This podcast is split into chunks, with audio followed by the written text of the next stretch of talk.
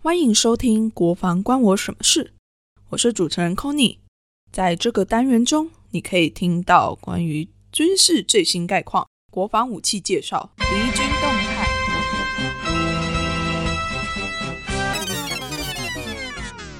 才怪！在这里，你会听到和以往军事讨论完全不同的声音和观点。如果你原本一点都没有在关心国防，这个单元会让你发现，原来国防离你那么近。如果你原本就会关心国防，也有些了解军事议题，这个单元将会让你发现，原来国防也可以这样讨论啊！好了，话不多说，就让我们一起听听看，到底国防关我什么事吧。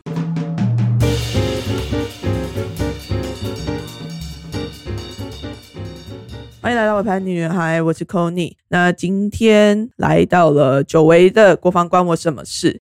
那我们今天邀请到了两位蛮特别的来宾。那在开始介绍来宾之前呢，我要先来问来宾三个问题，as usual，之前国防关我什么事情都会问的问题。那我就先从第一个问题开始来问：如果把国防部拟人化，你觉得它会是什么样子？那这样你先好了。这个问题也很有趣耶，所以我的呃我的答案会是就是呃我觉得国防部它就像是一个老爷爷一样，但是就是它是一个外表看似光鲜亮丽，但是内部的器官已经快要坏死的那种固执老爷爷。对，行将就木了。哎，差不多。那那 Robin 你呢？哇，我们稿子没有串通好，但我跟你真的蛮像的。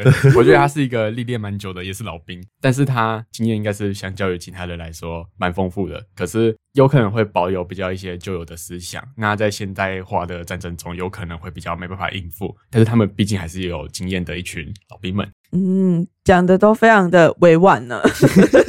好，那我来问第二个问题：你最近扒罗到的一则军事新闻，能够马上想起来的是哪一则新闻？呃，我最近 follow 到的就是呃之前的那个全动法的修改草案，但是我的看法和很多我的台派的好朋友们不尽相同。就是我其实我觉得我们等一下可以聊一下，对不对？等一下 应该是我们想要聊的东西，有一点点关系，对吧？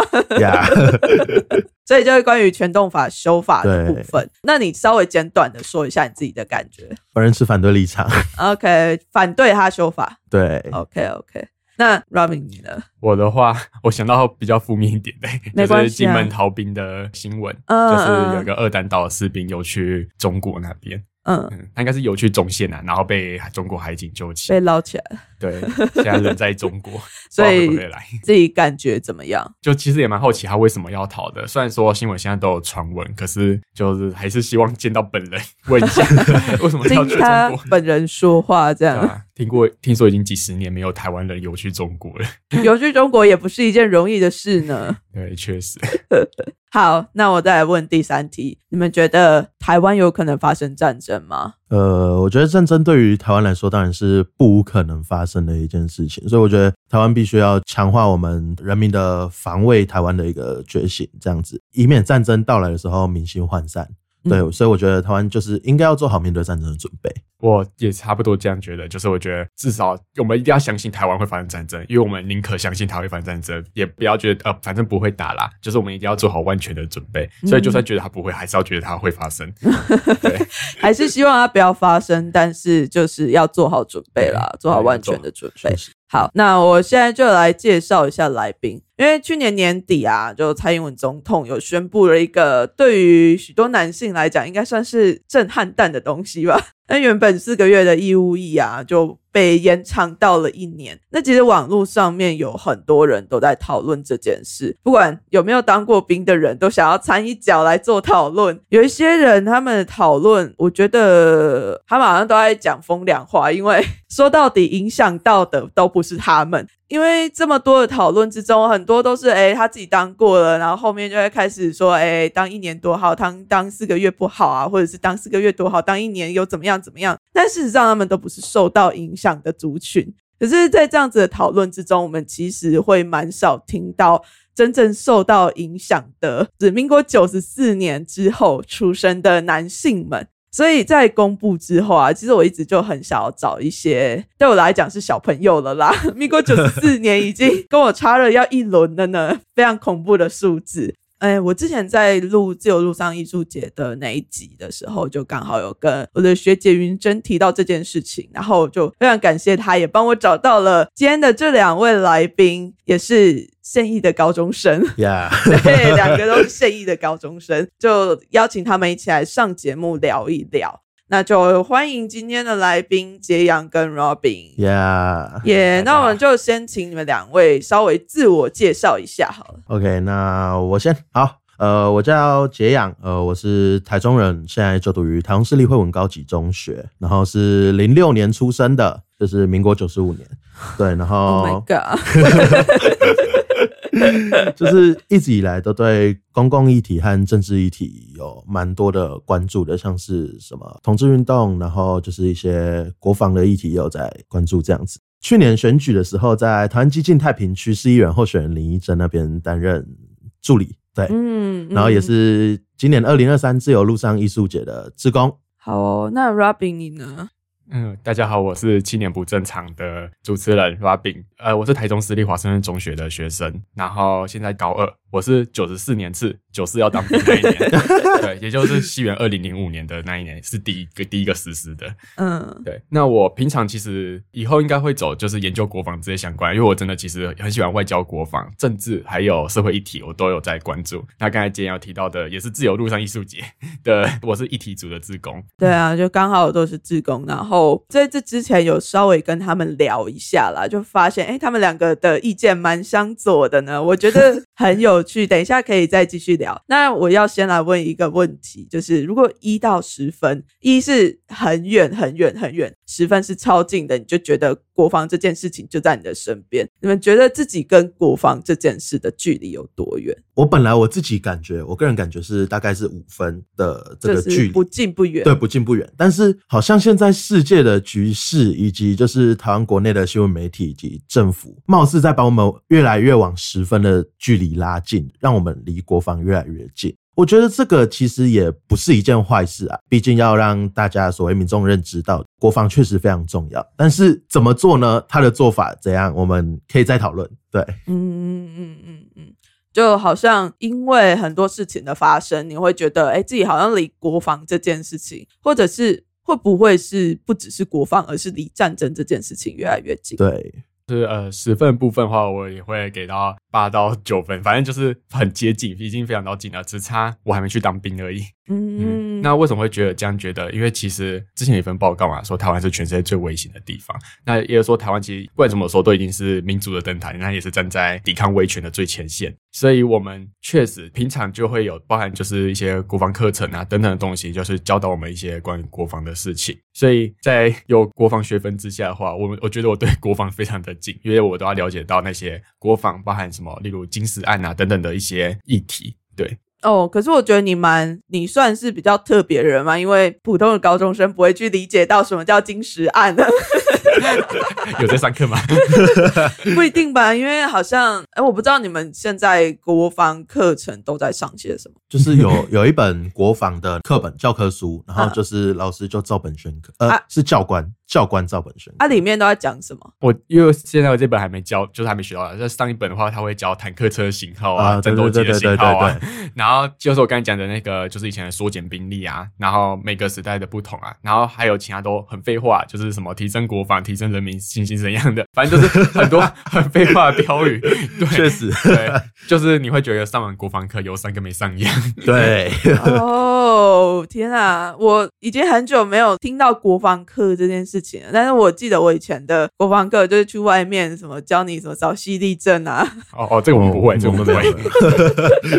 还有哎，你们现在有打靶吗？哦哦，有还是有去打？哎，因为我不知道是哦，可能疫情那段时间是不是就没有去打靶，还是怎么样啊？我不确定哎、呃，我们还是有哎，对还是有哦因为我们好像是后来是用布打的，就是他们那一届虽然没有去打，可是他们好像三年级后就去打了。哦，就都还是会去打一下这样子。对，嘿，嗯、我那时候也是有去打，可是就打那么一次，也就是体验一下，对，有一种那种体感的感觉，然后他也不会在意你说你到底打了几发怎么的，就是让你有去摸到枪，对有那种感觉，好有趣哦。因为我其实没有太研究那些国防的课程，现在对于高中生的，你们现在叫什么？就国国防教育，国防教育呃国防全民国防呃，好像也没有到全民国防，我们就叫国防科，就叫国防科，都有教官来支持，对，都是教官。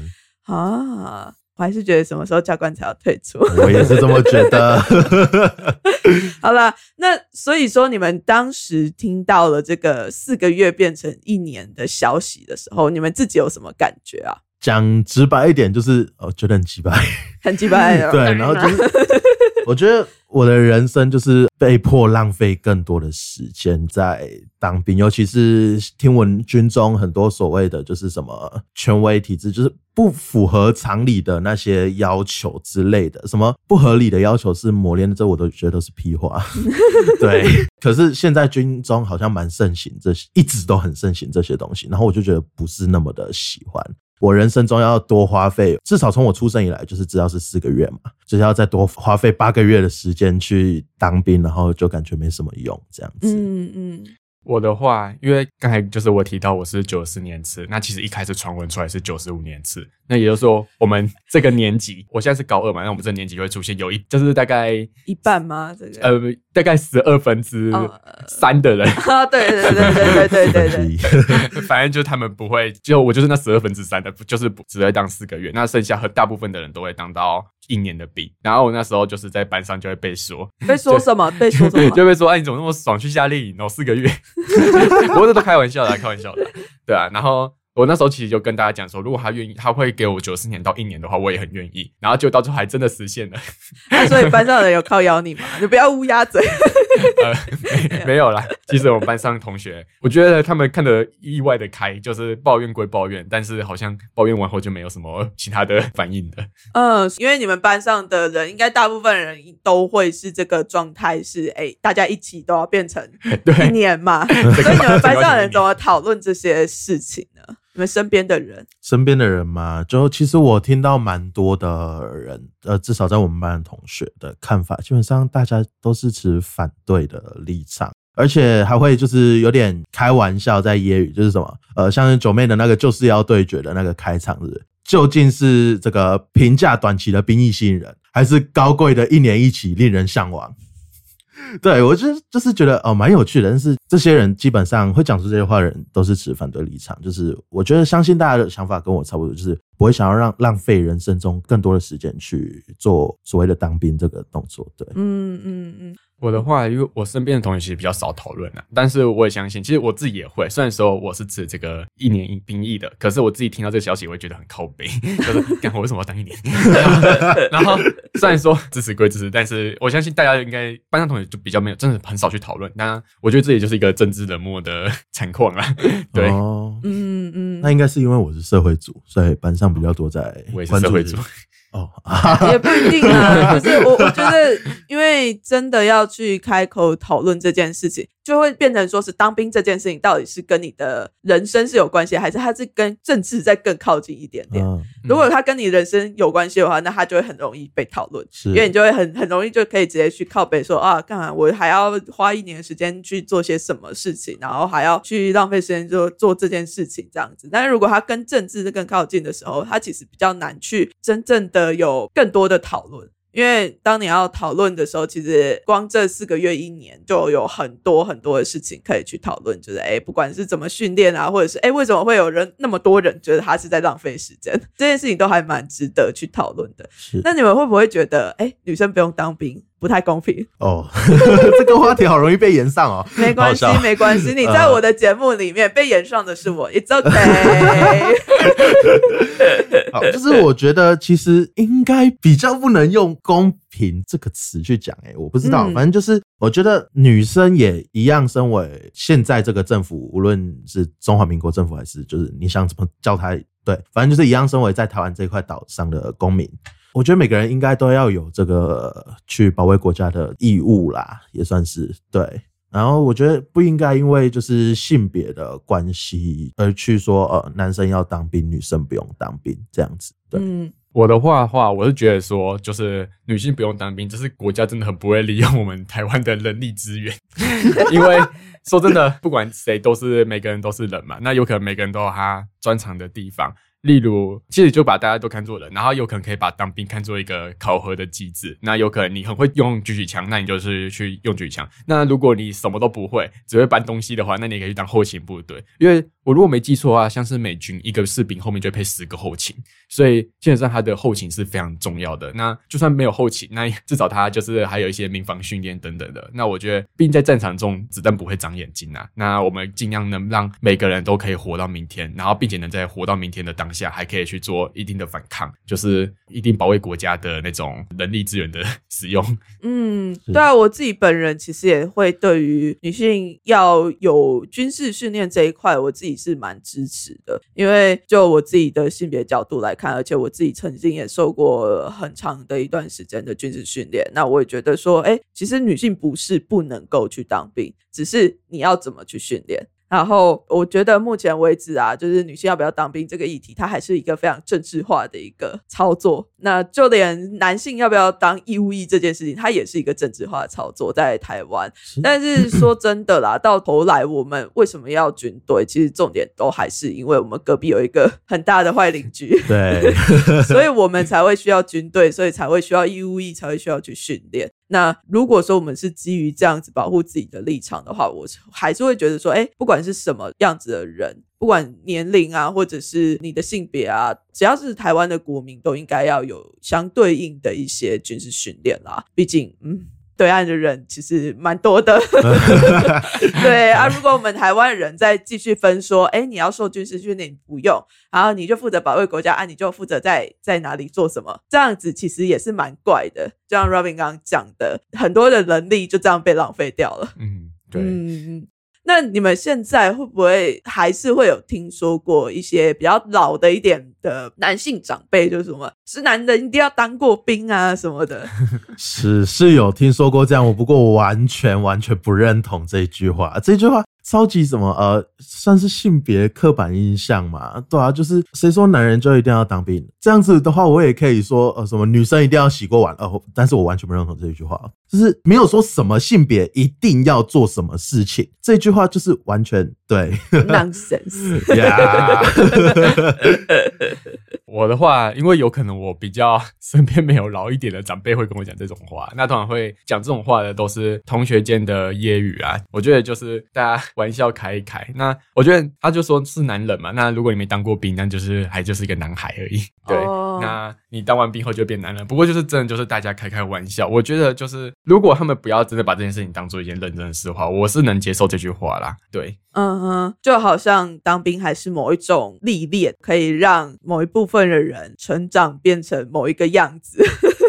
我其实很不想要讲了，因为就我自己在做性别研究的时候，就会发现军队对于男性其实是一个很重要的塑造一个男子气概的场域。在经过了某一种严苛的训练之后，他就可以变得一个比较可以成熟、负责任的样子。呃，这句话后面的意思是这个样子啊。嗯，对。但是我我想要问你们这个问题，其实是很想要知道说，你们现在年轻一辈的男性是怎么看待军队跟男子气概这件事情？我就会觉得很有趣。我就这这就是大家都开玩笑居多啦。嗯嗯，应该有可能老一辈真的会讲这句讲句话是认真的。对，老一辈是认真的这种。那我们这一届就是我刚才讲的嘛，四个月夏令营，都其实都很喜欢开这种，就是其实我跟你不一样，我就很喜欢开这种玩笑。嗯嗯嗯嗯嗯，对啊，就还是会想说四个月，四个月真的是夏令营。Sorry。对我每次看到四个月，就想说你们来这里干嘛的？对我对，好好好，我不能再这样靠背其他男性了。等一下被延上说，真的是我本人。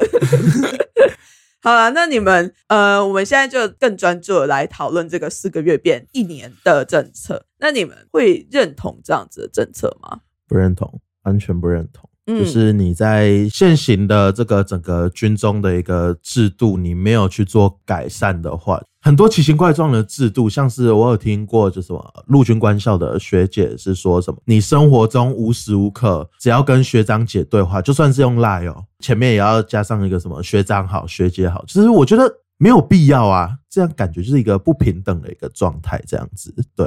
然后这个所谓对于民生的这个问题，就是因为你突然间就呃，也不能算是突然间，反正就是宣布了这个四个月变一年之后，原本现在十八岁以下的人就会受到影响嘛，反正还没当兵的人会受到影响，他们可能原本的人生规划已经规划好，说哦，我当四个月兵完，我要干嘛，我要干嘛，对，但是这一切都在宣布的那一刻被打乱，全部打乱。对，所以我觉得，在一个至少在现在看来，台湾岛内的社会相对安定的一个状态之下，我反而觉得这个是在破坏人民的一个安定的生活。我的想法大概是这样子。嗯嗯嗯嗯。那呃，我讲一下，因为其实我刚才稍微 Google 了一下，就是它这整个方案叫做强化全民国防兵力结构调整方案。那它整个方案我一定是支持嘛，因为它就是要让我们军队更强，包含我现在能想到就是引进美国的模块化军事训练啊等等的，或者是把刺强数取消啊。那当然最关心到我们的，有可能就是一年兵役。那我其实刚才就是有讲到说，呃，我是非常支持这个一年兵役的。为什么会支持？我都觉得就是其实刚才都有提到，就觉得说，因为战场是非常。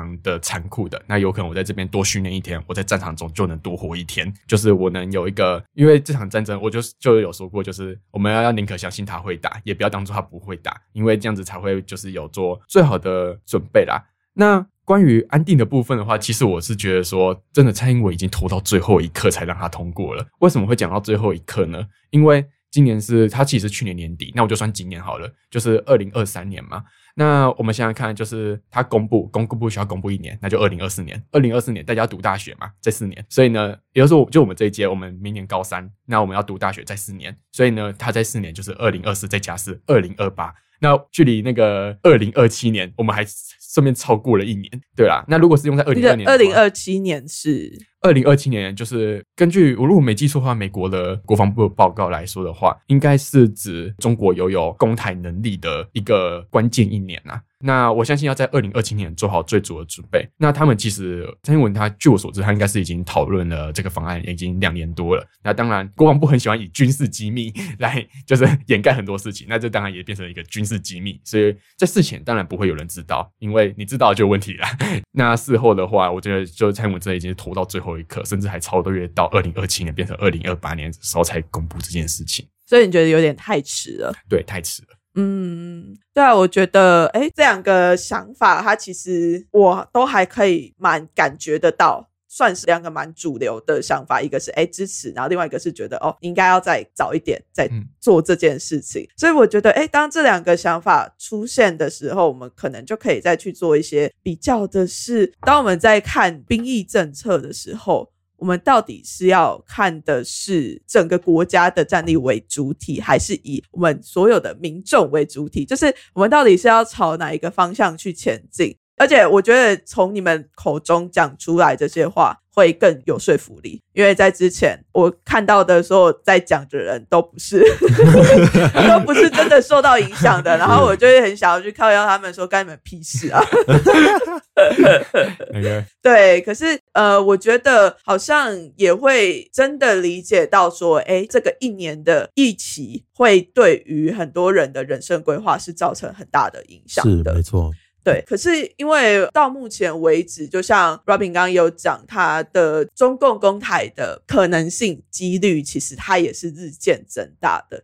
那如果说我们现在在做这样子的政策的时候啊，我们要怎么样在一个影响最小的状态之下，然后还是去维持我们能够拥有一个足够的战力，它是一件很重要的事情。那因为其实我在看这个政策的时候，它有一整套的在后后续讨论的配套措施，就像是可能跟职业做结合啊，或者是因为其实我觉得现在台湾的军队它已经变成了所谓的职业化了。它好像也不是一个用来保卫国家而已，它已经变成是一个稳定的职业。对于台湾人来讲，对大多数的台湾人来讲，所以说，当我们在做这个保卫战力跟这个职业的想象的时候，它好像中间还是需要有一点点接轨吗？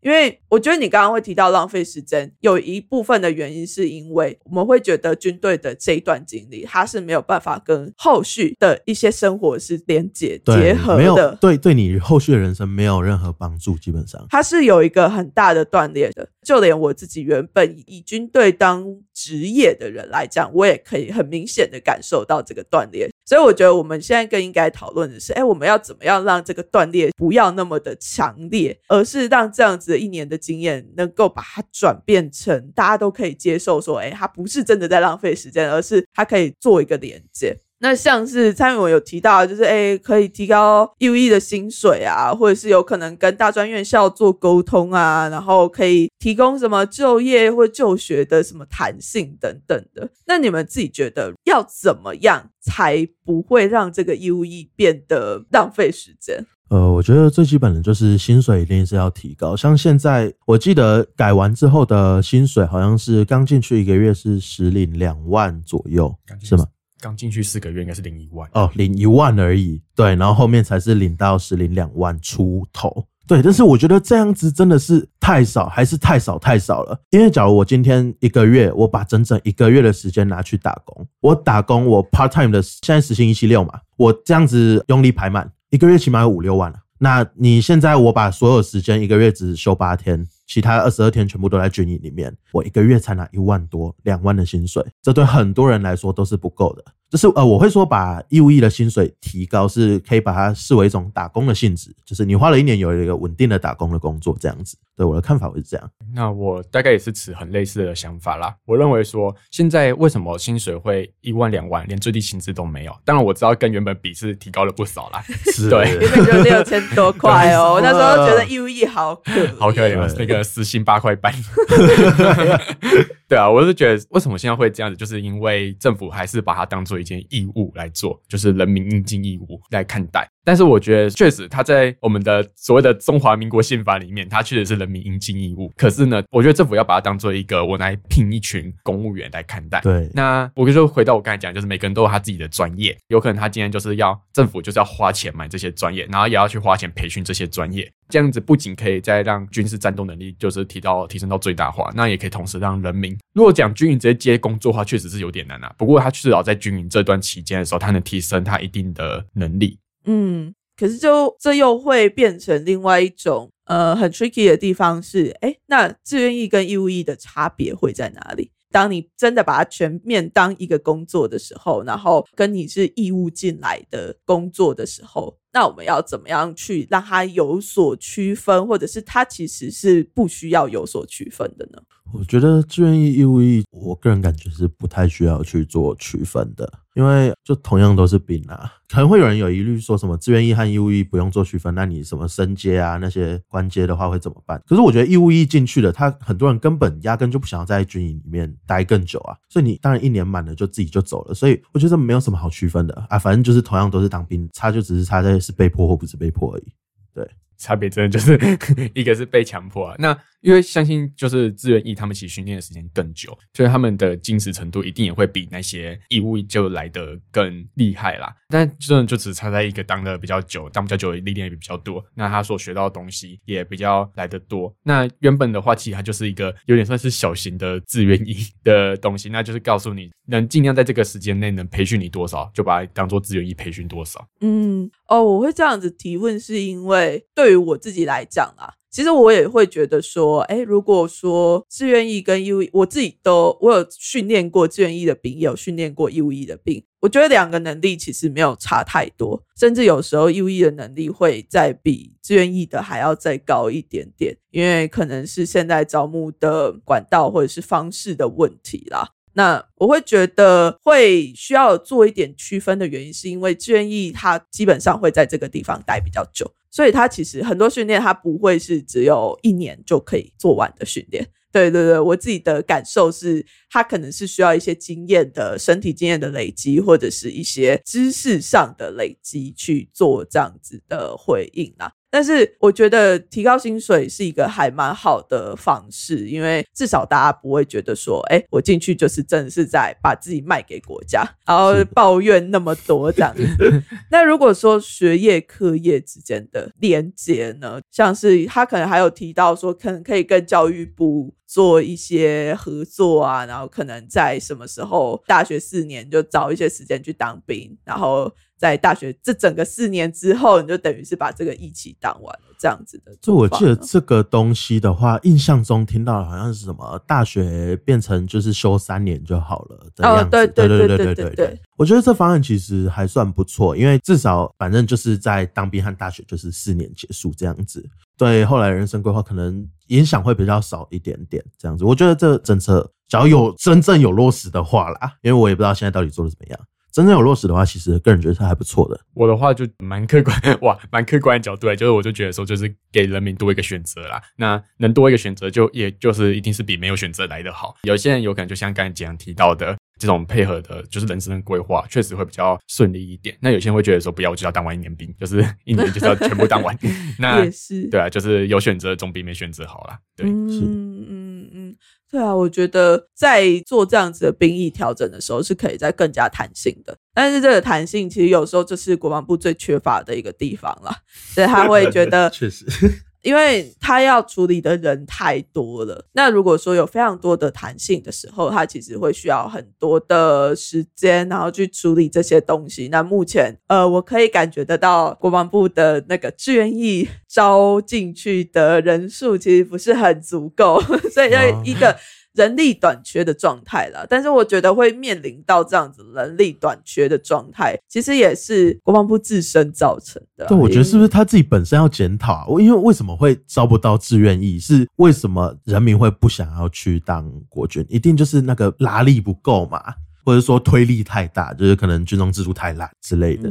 对，因为他目前就是用很多的钱啊，或者是一些稳定的薪水啊等等的来做一个吸引，但是我觉得它里面其实最需要被改变的，反而是所谓的太过于强烈的阶级制度啊，或者是一些没有办法去做沟通的，就是内部是没有办法去流通，然后没有办法去有更多的讨论的这样子的状态。反而钱，我觉得它不是一个那么重要的事情。我们可能都会觉得说，哎，民生是一个很重要的事情。但是反过来，当你这个人，而且我们又生在一个民主社会里面，当我们的一个呃想法是会被很大的程度的限制的时候，其实是大家不太会那么想要进去到一个地方。可是有时候就会觉得很矛盾的是，哎，我们国防，当我们真的在打仗的时候，我们真的有办法容得下那么多的言论在里面吗？对啊，那这个就是全动法。你要讲一下吗？你要讲一下吗？全动法，全动法的部分嘛。对，你有没有感觉怎么样？就是呃，我先讲，就是刚刚讲到关于说，就是可能军营里面容不下那么多自由的言论这个部分。我觉得我持的立场是这样啊，呃，像是在做学权的有。一句话就是：学生不应他踏入校园就失去了人权。我觉得应该要在军中也是一样的道理，军人不因他踏入军营而失去了人权。因为我个人是一个强烈自由主义者。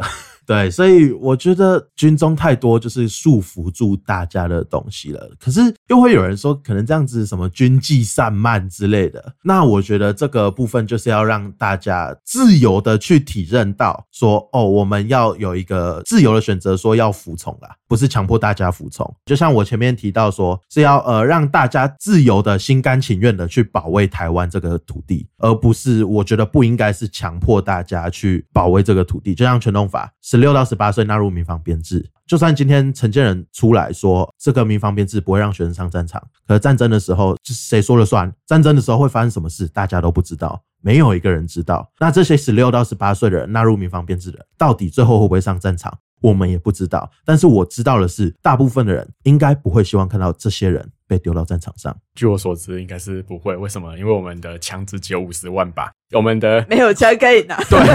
他不会叫你拿一颗手榴弹就冲上去吧？有点太夸张。手榴弹冲上去，你只会炸死自己，因为你丢的不够远。对，我们其实我如果没记错，后备役就有两百五十万人了。那我们台湾枪是只有五十万吧，我们后备役要先十五。哦，这样哦，政治不正确啊！要先要先十五轮，我们才能轮到我们。对，那说真的，这个这个是很显然不太可能发生的啦。那我是支持全动法，因为为什么呢？因为其实我就同样的战争来了，谁都不知道发生什么事。战争来了，总统一定。定会下，就像像乌克兰一样嘛，就一定会下国家紧急命令。宁可就是我们一开始就先讨论好一部法律，告诉我们战争来了要干嘛，也不要就是到了真的打仗的时候，总统就是编了一个紧急命令，然后有可能这个紧急命令也不是经过一个，因为紧急命令很明显就是它不会是经过一个民主程序嘛，所以说它到最后还是要送交立法院。可是就是很显然，它的讨论的程度是比较偏少的。那我觉得我们今天通过一个全动法，它可以在现在的立法院或者是就是人民的，但是现在被收回去了，就是人民的讨论中可以比较久一点。那我们有可能可以再去更完善这部就是全民动员法，就是让它变得更完善，然后也可以在战场中就是让它使用到更顾到每一个人啊。嗯嗯嗯，在你们之前我就会先去了，我现在就会被军人，对我会是先上的那一个。然后我觉得会有这样子的落差出现，应该也是因为国防部在讨论这些法律的时候，他其实是非常缺乏沟通的。他其实没有去讲清楚说为什么我要做这件事情。那真的做出把这些人列入民房了之后，这些民房是要做些什么？他其实好像也没有在做更多的讨论，或者是在说更多的东西出来。那我会觉得说，哎，这也是目前为止国防部跟民防之间的一个非常大的断裂，是国防部跟现行所谓的非常多的民防的组织啊，或者是一些民防的政策规定，它其实都是一个非常。模糊不清的状态，然后到底是谁要去主责，谁要去负责这些事情，他也都不太清楚，也都没有那么的明确的让大家能够知道说，哎，我们现在到底要做些什么？不过对我来讲啊，全动法它是一个开头，虽然说它现在被打回去了，但是呃，觉得也是一个很大的提醒，是哎，他们必须要开始跟民间沟通了。